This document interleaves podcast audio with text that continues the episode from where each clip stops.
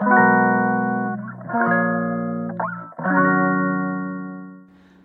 いマールのラジオマールです、えー、今日は2月2日木曜日ですね。はい。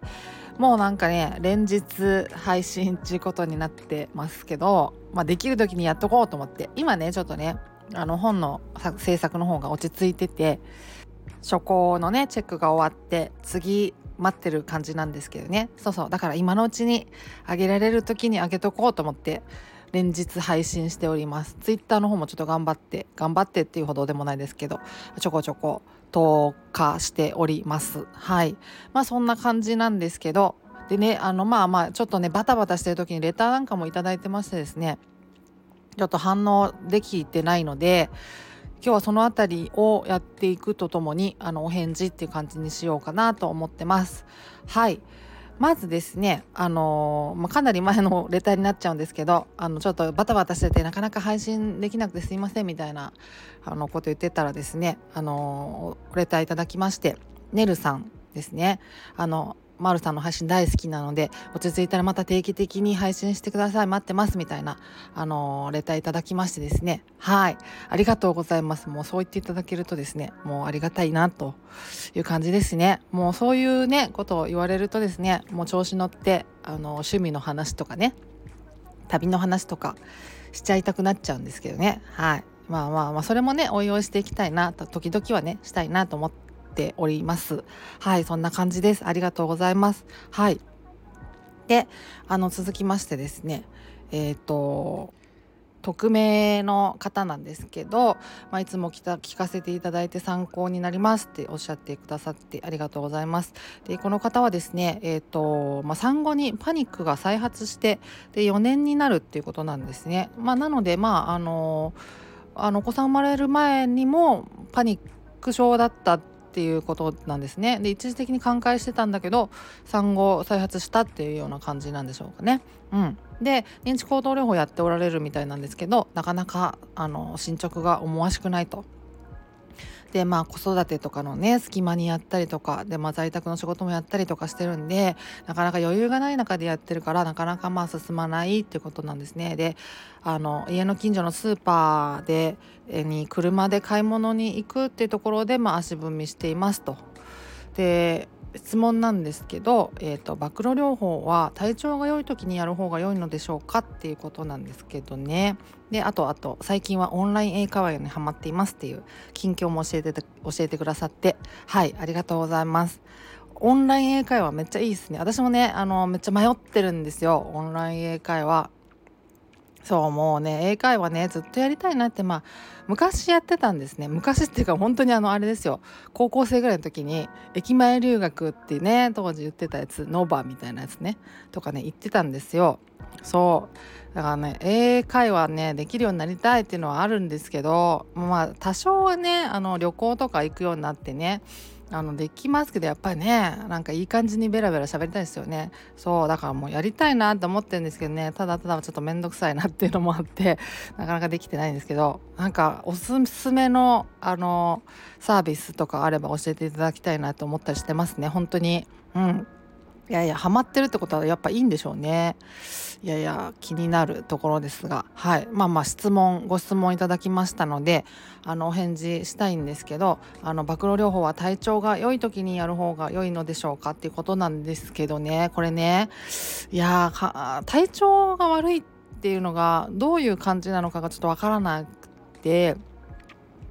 いやだからうーんまあ体調が悪い時にね無理してやるのもなって思うんですけどそれがその体調不良っていうのがそのパニック症とか不安症から来るなんかこう不安感も含めてそういうものだとしたらそういう時にこそやった方がいいんじゃないかなとも思うし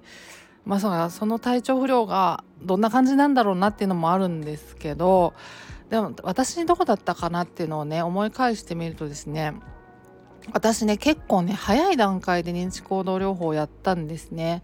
そのまあ、そもそも最初に発作を起こして、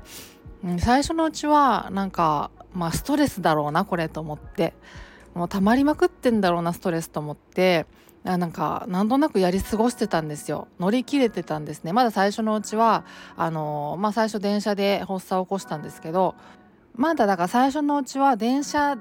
でだけ発作が起きるって感じだったんですよ。そうそう。でまあ電車をこう避けるようになってからどんどん症状が広がってしまったって感じなんですけど最初のうちはまあ乗り物とかそれぐらいだったからあのまあなんとか乗り切れてたんですよね。やり過ごせてたんですね。そう。でもまあなんだかんだでこうどんどん悪化してきちゃって結局もうもうちょっと辛いなと。生きていくのももうしんどいかもって思っちゃってったんでそれでまあいよいよあのー、まあ心療内科心療内科だったかな？忘れたんですけどちょっとメンタルクリニックに行ったって感じなんですね。だからその間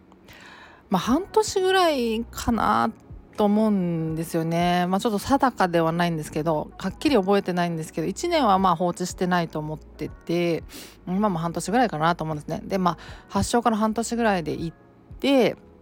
で最初にあのアルプラゾラムをあの出してもらったんですね。これ飲んでねって言われてパニック症ですよって言われて。そう。でまあ早速飲んだんですね。それがまたねなんか効いた感じがしなくて、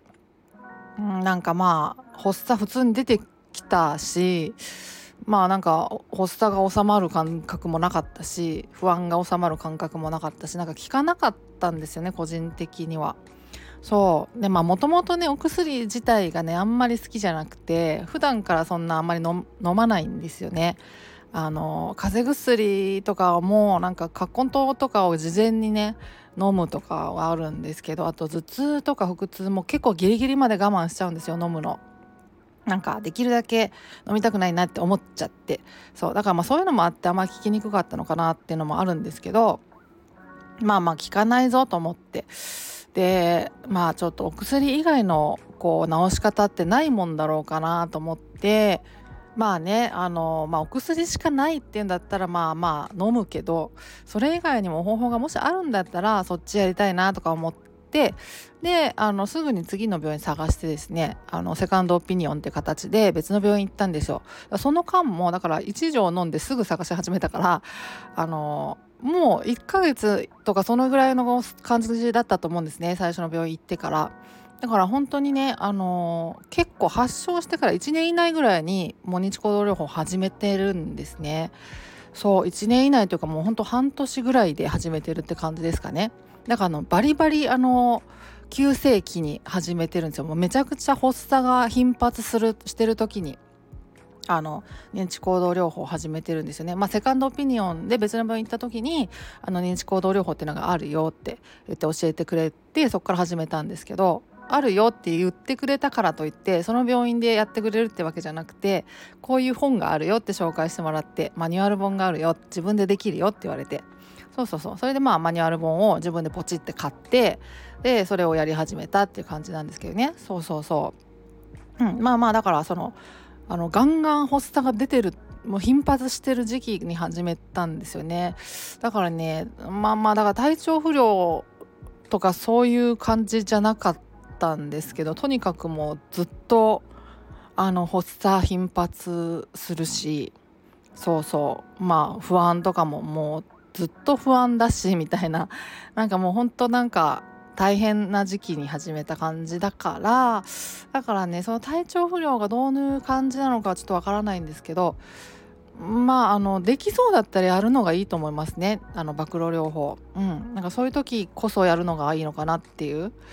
そのまあ体調不良がね発作を引き起こしてるわけじゃないんだなっていうのも実感できるかなと思うんで暴露療法そういう時にやるとね。うん、だからまあまあまあまあ体調不良の質にもよると思うんですけどもうもうなんかフラフラであのお腹痛いとかも頭痛いとかこう貧血でとかめまいでとかって言ってる中ではなんか頑張ってやるっていうことはねちょっと大変だからそこまでストイックにやる必要はないと思うんですけどうんうんまあまあそんな感じですね。で、まあ、ふと思ったんですけどあの暴露療法ってねあの一応ねあの種類があってあの外的暴露と内的暴露ってのがあるんですね。あのまあ外的内的ってあの外と内って書くんですけど敵っていうのはあの的って書くんですけどねそうそう外的暴露と内的暴露っていうのがあってその具体的にどう違うのかっていうとねなんかこう説明しづらいっちゃしづらいんですけど一応まあざっくり言うと外的暴露っていうのがあのそのシチュエーションとかね状況とかに対する恐怖っていうのがあるじゃないですか。苦手な場所っていうのがシチュエーションっていうのがあると思うんですけどそこに行くとドキドキドキドキしてきちゃったりとか発作が出そうになっちゃったりとかその場所とか状況に対する恐怖でそれに対して暴露するっていうのが外的暴露でで一方内的暴露っていうのがあの症状そのものに対する暴露。そのいろいろま症状出てきますよね。不安も含めで発作になるとこうあの動悸とかもするし息切れみたいなのもあるだろうしめまいとか冷や汗発汗なんか震えとかなんかいろいろ吐き気とかでもうあのもちろんこう焦燥感もあるし恐怖感もあるしどうにかなっちゃうんじゃないか制御できないような感覚もあるしもういろいろあると思うんですけどそれらのその症状に対してあの暴露するっていうのがあの内的暴露、まあ、ざっくり言うとそんな感じなんですね。で私なんかそれもちろんのマニュアルに書いてあるんですけどマニュアル読んだ時にこれ別に一緒にやれるじゃんと思ったんですよ。外的暴露内的暴露ってこうわざわざ分けなくても普通にこう外的暴露としてそのまあ暴露療法をするじゃないですか苦手なシチュエーションに行くじゃないですか。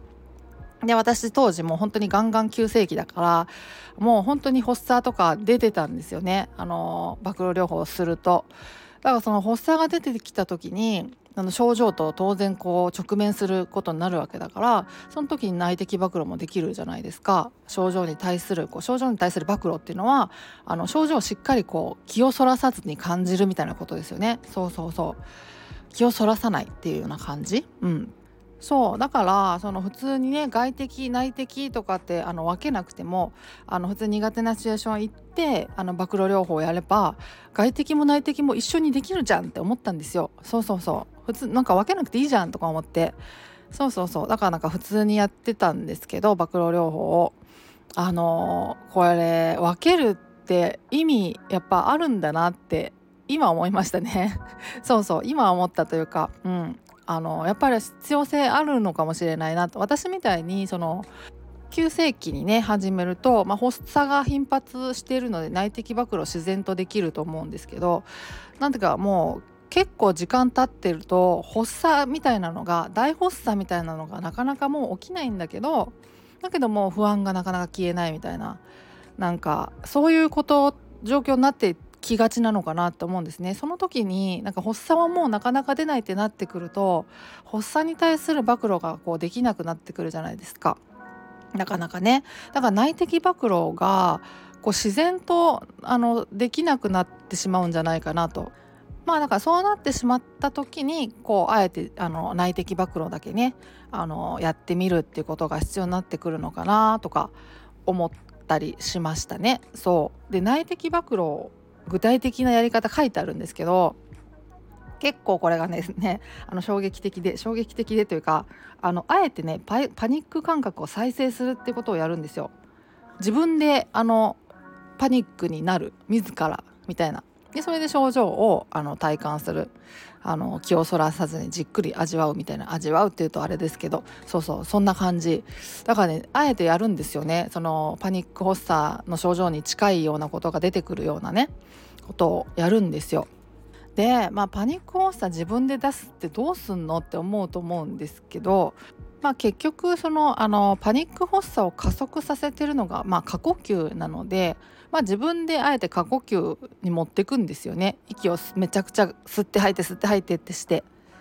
そうそう。まあここにやり方いろいろ書いてあるんですけどね。あのまあ過呼吸に持っていくっていうのもあるしあと30秒間ずっと頭を横に振り続けるとかもあるしね。あとまあ30秒間ずっと頭を自分の両足の間に挟んでおいてその後急激に立ち上がるとか。なんかいろいろ書いてます。はい。まあ、そういうことをやるとですねなんかまあ発作に近い感覚発作のようなあのいろいろ症状がねあの感じられるというような感じですかね。そうそう。まあ、まあ、分かりますよね。これやるとなんか発作っぽい感覚になりそうだなっていうのは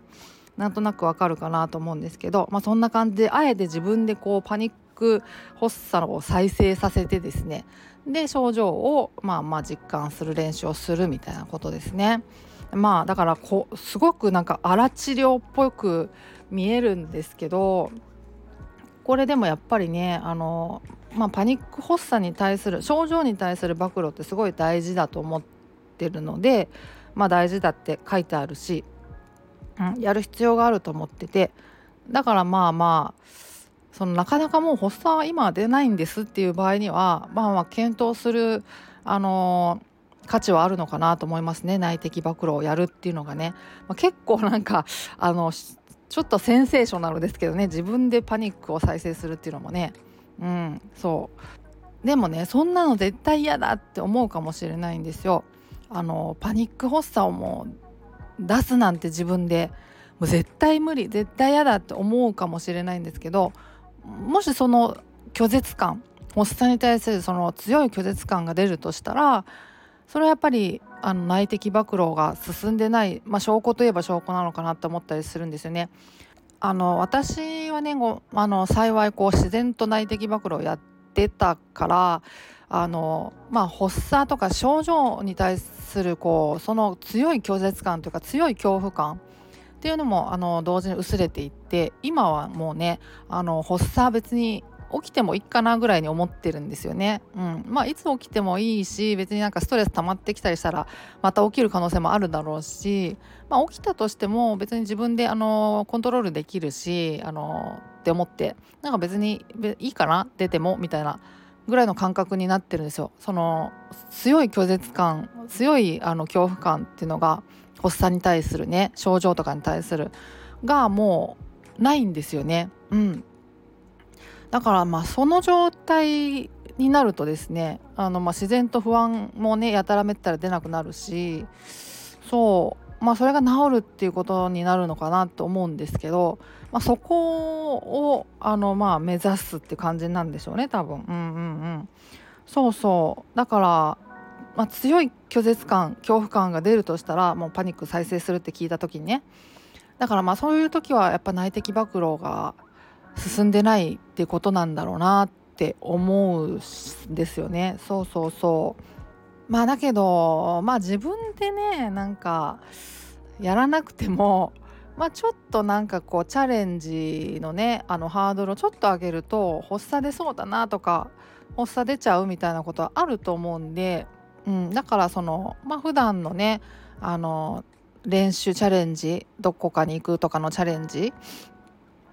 をもうちょっとハードルをこう上げてみてですね発作が出そうだなっていうところを狙ってですね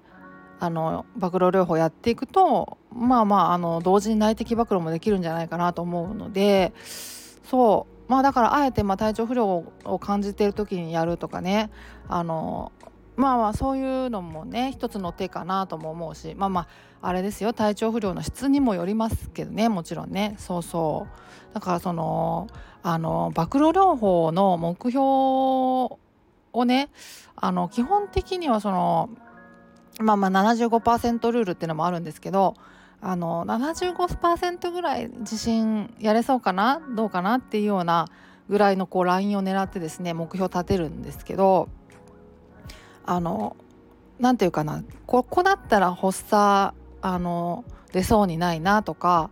あの予期不安少なそうだなっていうところを狙うとですねあんまりこう暴露療法としてはあんまり意味がなかったりもするんですよね。そう。だからその暴露療法ってこう暴露が目的なので実際にこう症状とかあの、まあ、発作とかっていうのをこう実感する必要があるんですよね。そうそう。そのためにだからその症状に出てきてもらわないと困るんですよね。そうそう。まあだからその、まあ、出てきそうだなっていうようなところを、まあ、狙うっていうのが一つポイントですよね。で、まあ、実際にこう症状予期不安も含めてあの発作出そうだなとか出ちゃうとかそういうのも含めてですね。そういうのがあると,、えーと内的暴露もね自然とできるはずなので、うん、あえて自分でこう再生しなくてもって思うんでそうそうそういうまあ目的目標の立て方をしてみるっていうのがコツですかね。うん、だからまあ暴露療法の目的が何なのかっていうのをちょっと一度立ち返って考えてみてですね、まあ、暴露することであるっていうのを考えてそれでその上で目標をちょっと再検討してみるっていうのが必要なのかもしれないですね。うんうんうん。そうあの何て言うかな。どこに行く何をするっていうのがあの目標を決める時のこう優先事項じゃなくてまあ目的は暴露なのであのここに行ったら暴露できそうだなっていうところをあの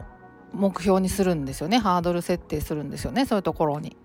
そうそう。だからあの発作出てきちゃうかもなとかあの予期不安は出るだろうなとかそういうところに行くってことですね。はい。まあまあそんな感じですね。